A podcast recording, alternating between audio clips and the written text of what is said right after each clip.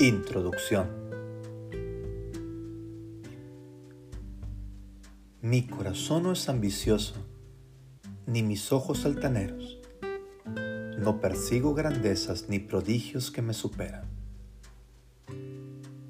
Salmo 131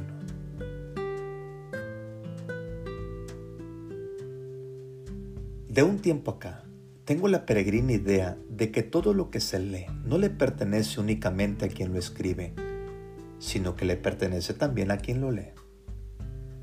Creo que el autor de cualquier libro es consciente de eso.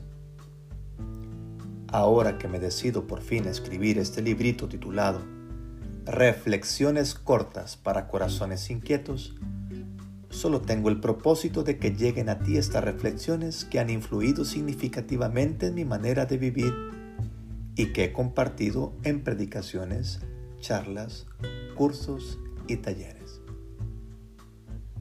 Escribo estas reflexiones para los corazones inquietos, para los que van por la vida a prisa, para los que les brotan preguntas espontáneas o para quienes quieren iniciarse en la virtud.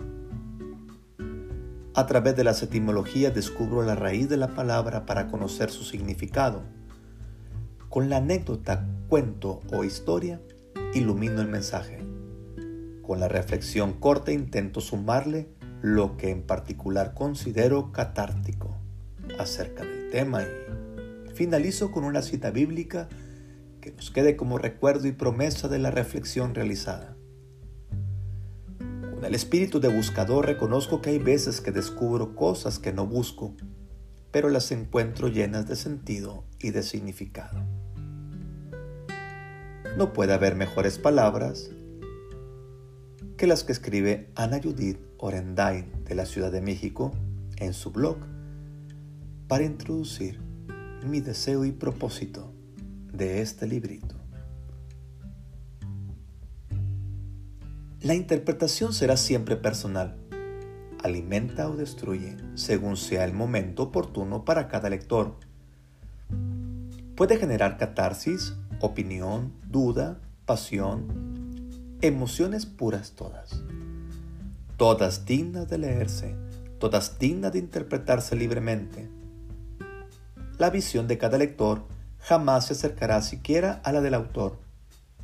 Esa es la función, permitir escudriñar en diferentes mundos en los cuales yo soy el responsable por lo que escribo y usted por lo que siente al leer. Espero que cada una de estas reflexiones inspiren tus días, sean fuente y luz para tu vida y renazca el anhelo de la virtud que nos ayuda a ser más humanos.